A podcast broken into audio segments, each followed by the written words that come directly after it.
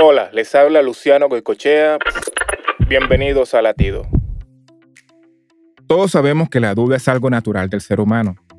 Cuando una persona no conoce a Dios ni a su palabra, siempre tendrá dificultades para dar con seguridad una respuesta sobre el retorno de Jesús.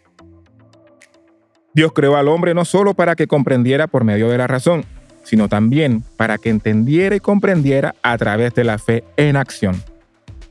Desde este punto de vista, la fe es una virtud razonable. Sin embargo, para que la fe humana pueda tener sentido, tiene que basarse en Dios.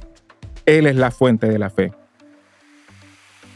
Ahora, para contestar a la pregunta, ¿volverá nuestro Señor Jesucristo?